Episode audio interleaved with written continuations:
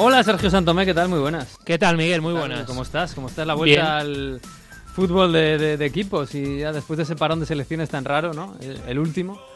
Bueno, raro, ¿por qué? Joder, porque es el último, está así en, en, marzo, a finales de marzo, antes de que llegue abril y mayo, que parece que son todas las finales, bueno, que son todas las finales. Eh, no sé, es un break un poco raro, a mí me, me, resulta un poquito raro. A mí me gustaría verlo todo ya en junio, cuando ya haya acabado todo, pero bueno, el fútbol está montado así. ¿A ti te gusta? ¿Te gusta? Mientras no haya otra fórmula mejor, me parece que tiene que convivir de alguna forma el fútbol de clubes y el de selecciones. Y esta, a ver, creo que tampoco es mala. No, hombre, tampoco mala no es, pero bueno, eh, es un poco extraña. Es verdad que se engrasa un poquito de, la presión de cada fin de semana. Pero bueno, yo he, retomado la Premier y la Bundesliga con mucha ilusión y con muchas ganas. Lo que pasó ayer en la Premier eh, es bonito, eh, no sé si es brillante porque no sé si el Liverpool estuvo brillante, pero esa victoria en el último minuto contra el Tottenham en un partido gordo, gordo, en un partido importante, en un partido con muchas estrellas en el campo y con mucha presión porque había ganado el City, eh, a mí me parece espectacular para el, para el, aficionado neutral, no sé si taquicárdico para los del Liverpool. y no sé qué síntomas ves tú para el futuro, porque ya no queda nada, no queda nada para el final de esta Premier. Bueno, quedan seis jornadas, eh, que es muy poco. Es muy poco tiempo, seis jornadas, aunque en el caso del City son siete partidos, porque le queda un apalazado pendiente que tiene que jugar en este mes de abril. Y veo que es un partido decisivo el de este fin de semana, porque perfectamente pudo ser un triunfo del Tottenham, que para mm. el Liverpool hubiese sido no decir adiós a la Premier, pero sí complicarse mucho si, si el Tottenham gana ese partido. Y lo tuvo en su mano, lo tuvo en su mano porque en la recta final del partido el el Tottenham atacó, fue, fue mejor que el, que el Liverpool en ese tramo final de partido y tiene dos ocasiones. Para mí, sobre todo la de Sissoko, que es una contra en la que el Tottenham tiene la mala fortuna de que esa contra la, lleve el futbolista quizás menos dotado técnicamente mm. e incluso en cuanto a visión de juego y a toma de decisiones del equipo de medio campo hacia adelante, que es Sissoko, porque esa, esa pelota en botas de otro futbolista de ataque el Tottenham, pues seguramente hubiese acabado en gol. Sí, seguramente el no sé qué central era o qué defensa era, incluso le flota, digamos, le dejan. Sí, Van que lo hace muy bien, que ayer vuelve a hacer un partido imperial y vuelve a ser, bueno, reivindicarse como lo que es el mejor defensa de la Premier y un mm. clarísimo aspirante a mejor jugador del año, que lo será o tendrá opciones de serlo, sobre todo si el si el Liverpool es capaz de pelear por, por el título, que está en ello. Eh, ¿Cómo lo ves? Eh, porque el City no baja el pie del acelerador. Si gana su partido aplazado, es líder. Por mucho que ayer el Liverpool se, llega un. Bueno, se lleva el liderato. Eh, pero claro, viene la Champions, los dos van a tener que jugar Champions. Puede que alguno o puede que los dos jueguen las semifinales de Champions. Quedan partidos importantes. Estaba viendo por aquí lo que le queda al Liverpool, que no, no es especialmente gordo, más allá del, Liverpool-Chelsea del día 14. Eh, al City le quedan algunos partidos más gordos, pero el City es el que tiene que pinchar. Eh, si te juegas un café, por el City, llevamos todo el año apostando por el City. Yo he puesto por el City, sí. Sí, sí yo he puesto por el City, que mm, tiene sobre todo dos partidos fundamentales que son seguidos, son consecutivos, son en cuatro días porque tiene el fin de semana del 20 de abril el partido contra el Tottenham, que el Tottenham se va a estar jugando la cuarta plaza cuando llegue ese encuentro, y cuatro días después tiene el derby contra el United, que el United también se va a estar jugando mm. la cuarta plaza. Entonces, esos dos partidos tan seguidos, seguramente no es, no es lo que hubiese deseado el City, ¿no? Que para ellos hubiese sido mejor que estuviesen separados esos dos partidos y que no sean tan, tan seguidos. Pero bueno, con el fondo de armario que tiene, con la plantilla que tiene, con lo bien que llegan físicamente a este tramo de temporada, para mí sigue siendo el favorito. Y el más regular, seguramente. Bueno, pues vamos a ver. Em, bueno, en Italia está todo decidido, en Francia también, pero Alemania. Alemania sigue estando preciosa. Eh, este fin de semana además ha pinchado el Bayern, no ha pinchado el Dortmund, casi casi un poco como lo del Liverpool, ¿no? En el último minuto aparece Paco Alcácer, marca un gol de falta, luego marca otro ya con el tiempo añadido, ya todo casi resuelto, con el, con el Wolfsburgo volcado. Eh, pero esto está muy bonito. También dábamos más o menos como, como favorito al Bayern con la igualdad de puntos. Era, era el, el, el, líder por, por, goles a favor nada más. Pero claro, ahora, ahora se pone más bonito todavía. La semana que viene tenemos un Bayern Dortmund. El que gane será líder y seguramente favorito. Y el empate le vale al Dortmund. Esto es una final, ¿cómo lo ves? Sí, eso puede ser una final, pero luego quedan varios partidos, claro, incluso en mayo el Bayern tiene un calendario más difícil que el, que el Dortmund porque en el bueno las dos últimas jornadas de, del Bayern son contra dos equipos que a ver cómo llegan en ese momento, pero la penúltima jornada el Bayern va al campo del Leipzig, que se está jugando la Champions. Mm, que le metió cinco este fin de semana. Metió cinco alerta de Berlín y el Bayern en la última reciba a Eintracht, que seguramente en esa jornada se esté jugando o incluso la cuarta plaza puede que tenga opciones, pero mm. como mínimo la Europa League se la va a estar, va a estar jugando el equipo de, de Hutter. Entonces es un final de temporada complicado para el Bayern a nivel de calendario, más allá de que ellos jueguen como locales contra, contra el Dortmund y creo que va a depender mucho del partido del sábado. Mm. Si el Dortmund es capaz, si fuese capaz de ganarlo, creo que se mm. lleva la liga. Sí. Pero para eso tiene que hacer un, bueno, dar un golpe de autoridad tremendo y, hacer un partido brillante que es algo que creo que el Dortmund está capacitado para, para ello. Recuperará a Royce, que este fin de semana no jugó por el tema de que, de que ha sido padre. Y hombre, un Dortmund con Royce y con Sancho, a mí me da garantías para ir a, para ir a Múnich. Lo que pasa es que el Dortmund está dando algunos síntomas de debilidad, ¿no? Como, bueno, simplemente. Es verdad que el Wolfsburgo no es un, tampoco un rival especialmente fácil, pero Claro, muchos partidos llegando hasta el final, eh, teniendo que ganar justo al final, apareciendo Paco Alcácer, que casi todos los goles este año los ha, los ha marcado del 80, del minuto 80 para arriba. Y el Bayern también es bastante irregular, ¿no? Pero seguramente eh, para el partido, el Bayern Dortmund, yo diría que es favorito el Bayern. Quizás para el título puede estar más igualado por aquello del calendario, ¿no? Pero para el Bayern en, en el Allianz contra el Dortmund bueno, lo que hay que exigirles es que le gane, ¿no? En teoría es, mejor y tiene una plantilla mejor. Sí, pero bueno, eh, tampoco por mucho. Tampoco por mucho. Plantillas sí te puedo comprar que sea mejor si analizas mm. la amplitud de la misma. Y más equilibrada, seguramente. Pero 11, 11 titular, eh, hay muchos del, del Dortmund que serían titulares en el, en el mm. Bayern, sobre todo en medio campo hacia, hacia adelante.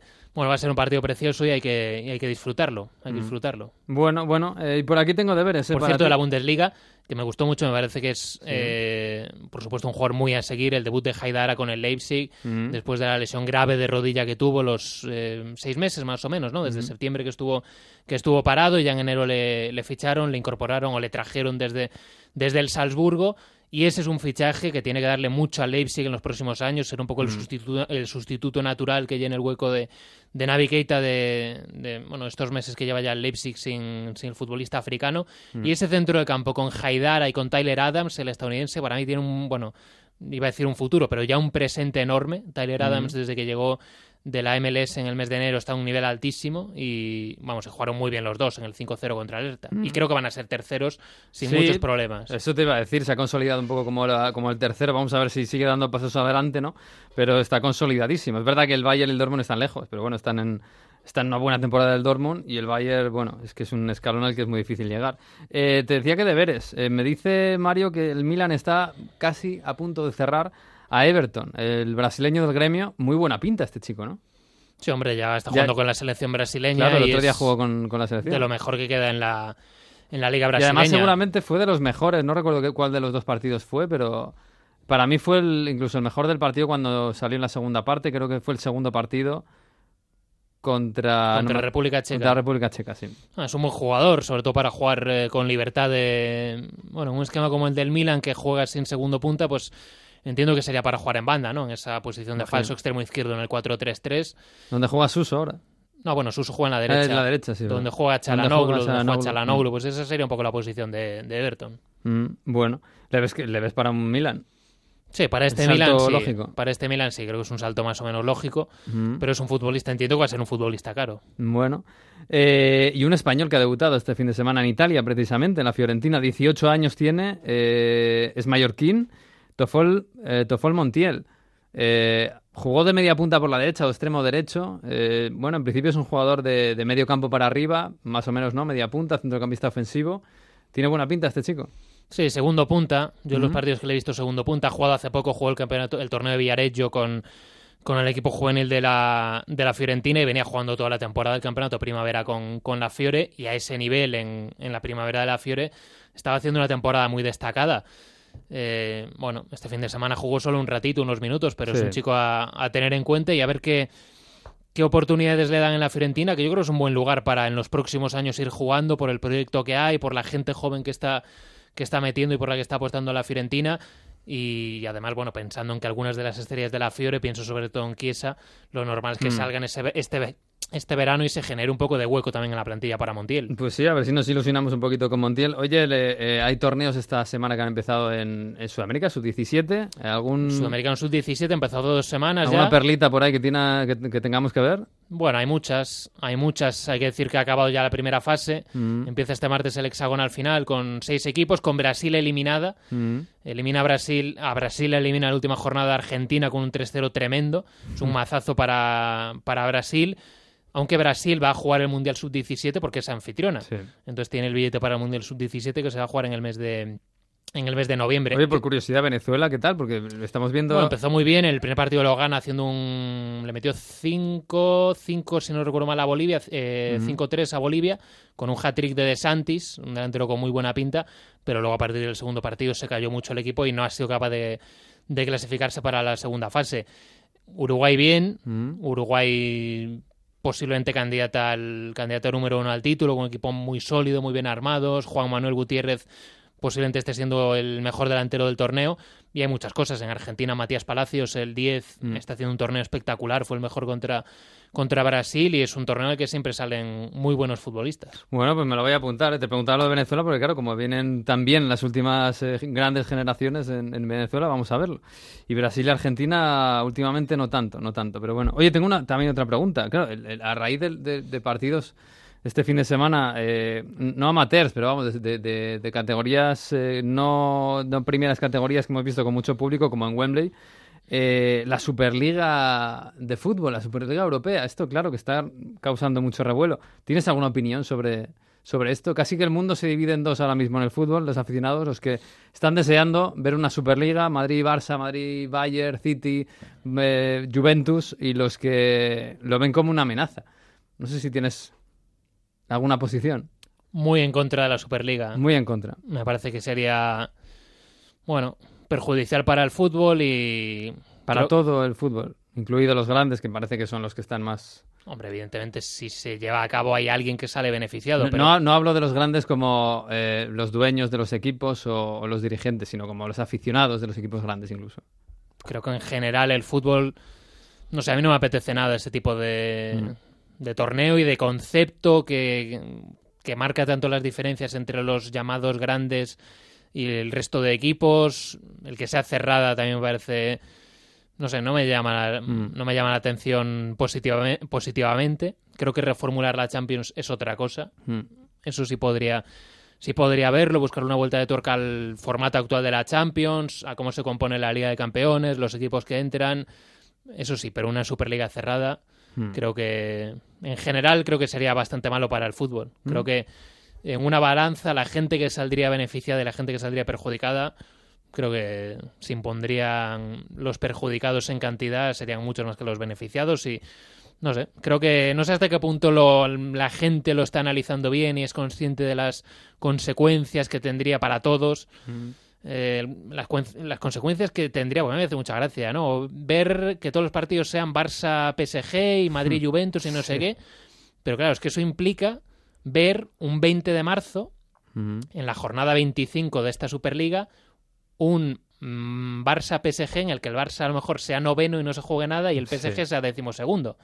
Yo no sé si la gente se ha parado a pensar en eso. Mm. O que si juegas la Superliga, los equipos grandes acostumbrados a ganar, la Juventus va a ganar la octava liga seguida, el Barça mm. acostumbrado a ganar, el Madrid, todos acostumbrados a ganar.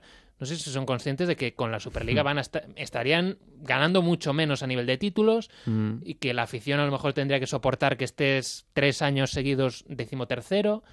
Yo eso creo que tampoco se está valorando lo suficiente. No, incluso más allá de, incluso más que eso lo que tú dices, ¿no? Ver un ver tres Madrid Bayern cada temporada o algo así, ¿no? Es como el Madrid Barça que, con los nuevos formatos que quieren que quieren, ¿eh? A lo mejor muchas veces son globos sonda a ver cómo funciona la cosa, pero un Madrid, dos Madrid, un Madrid Barça en pretemporada, otro Madrid Barça en la Supercopa, otro Madrid Barça en dos Madrid Barça en la Liga, dos Madrid al final eh, yo creo que la gente se satura, pero bueno, al final Muy importante el concepto de escasez. Sí, claro, claro. Eh, que, llegue un Madrid o un Barça Manchester United y sea claro, un, y que sea el acontecimiento. claro, un acontecimiento y que no sea una cosa constante. Eso también hay que valorarlo mucho. Sí, sí, sí. sí. Este, yo creo que estamos bastante de acuerdo. Pero Bueno, eh, los dirigentes tienen que hacer caja y tienen que ampliar todavía el, mercado y vamos a ver. Ojalá esto se haga con, con, mucha cabeza y si, si, se hace algún movimiento se cuente también con los aficionados, incluso no solo los aficionados de los equipos grandes. Pero lo veremos. De momento parece que es a largo plazo. Así que lo analizaremos poco a poco. Gracias, Santomé. Muy bien, un abrazo. chao. chao.